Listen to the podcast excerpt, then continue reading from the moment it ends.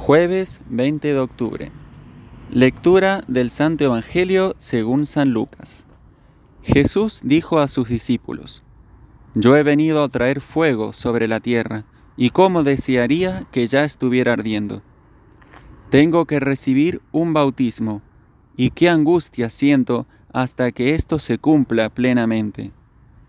¿Piensan ustedes que he venido a traer la paz a la tierra? No les digo que he venido a traer la división.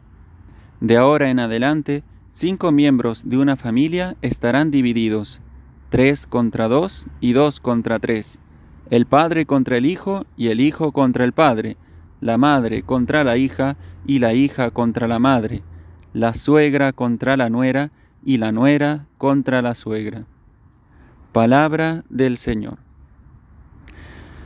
En cierta ocasión, que en un lugar no quisieron recibir a Jesús, Santiago y Juan le preguntaron al Señor si no podrían hacer descender fuego que destruyera ese pueblo inhospitalario que había rechazado a Jesús. Y el Señor les respondió diciéndoles que al pensar así no sabían a qué espíritu pertenecían.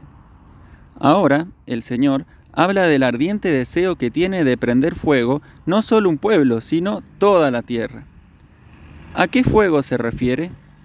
No al que destruye los cuerpos, sino al que purifica, ilumina, enciende y transforma los corazones. Habla del fuego de su amor, del fuego del Espíritu Santo, que renueva la faz de la tierra. Dice San Juan Crisóstomo, el Señor aquí llama tierra no precisamente a lo que pisamos con los pies, sino a lo que Él formó con sus manos, es decir, el hombre, en quien Dios infunde su fuego para consumir el pecado y renovar su alma. Este es el fuego del que hablaban los discípulos de Maús al decir, ¿no ardía nuestro corazón mientras nos hablaba en el camino y nos explicaba las escrituras? También puede sorprendernos que Jesús diga que no vino a traer la paz, sino la división. ¿Cómo? Si Él es el príncipe de la paz, el que nos dice, mi paz os dejo, mi paz os doy. Jesús vino a dar testimonio de la verdad, y la verdad por sí misma, no por sí misma, sino por la dureza del corazón humano que no quiere aceptarla, siembra división. Jesús y su Evangelio se presentan como signo de contradicción. Y esto también es una característica de la vida y el testimonio de los que son de Cristo, de aquellos que quieren vivir fielmente unidos a su Señor. También, de alguna u otra manera, en un momento u otro, van a ser signo de contradicción ante el mundo que rechaza la verdad de Cristo.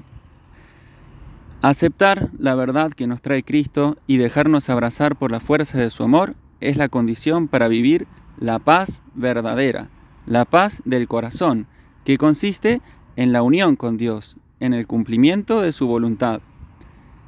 Esa paz que nos es concedida en virtud del bautismo que el Señor anhelaba recibir y que es su pasión salvadora, por la cual nos ha reconciliado con Dios, ya destruido el reino del pecado y del demonio, autor de la división destructiva entre los corazones de los hombres y respecto de Dios. Pidámosle a Jesús que nos encienda en el fuego de su amor, que nos purifique de todos nuestros egoísmos, que nos haga vivir adheridos a la verdad que Él nos ha traído, para que seamos así también artífices de la paz verdadera.